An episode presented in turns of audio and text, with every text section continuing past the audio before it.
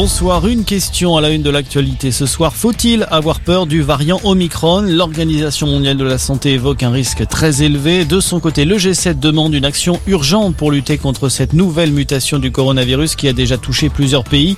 Certains ont d'ailleurs choisi de se barricader. Alors, fermer les frontières, est-ce vraiment une mesure efficace?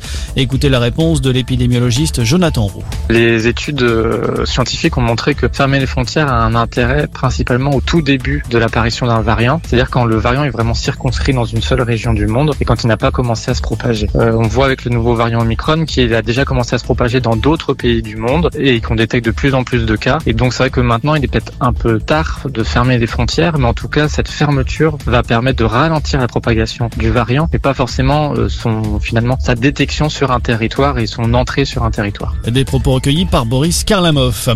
Dans l'actualité également, les discussions ont tourné court, 10 minutes pas plus entre les syndicats et le ministre des Outre-mer qui a fait le déplacement aux Antilles. Euh, quand on refuse de condamner les violences, ça n'aide pas à négocier, a indiqué Sébastien Lecornu qui se rendra demain en Martinique. Les réquisitions sont tombées au procès en appel de François Fillon. L'ancien Premier ministre est rejugé dans l'affaire des soupçons d'emploi fictif de sa femme Pénélope. Le parquet a demandé contre lui 5 ans de prison, dont un an ferme. C'est moins que la peine prononcée en première instance. Fin des débats demain.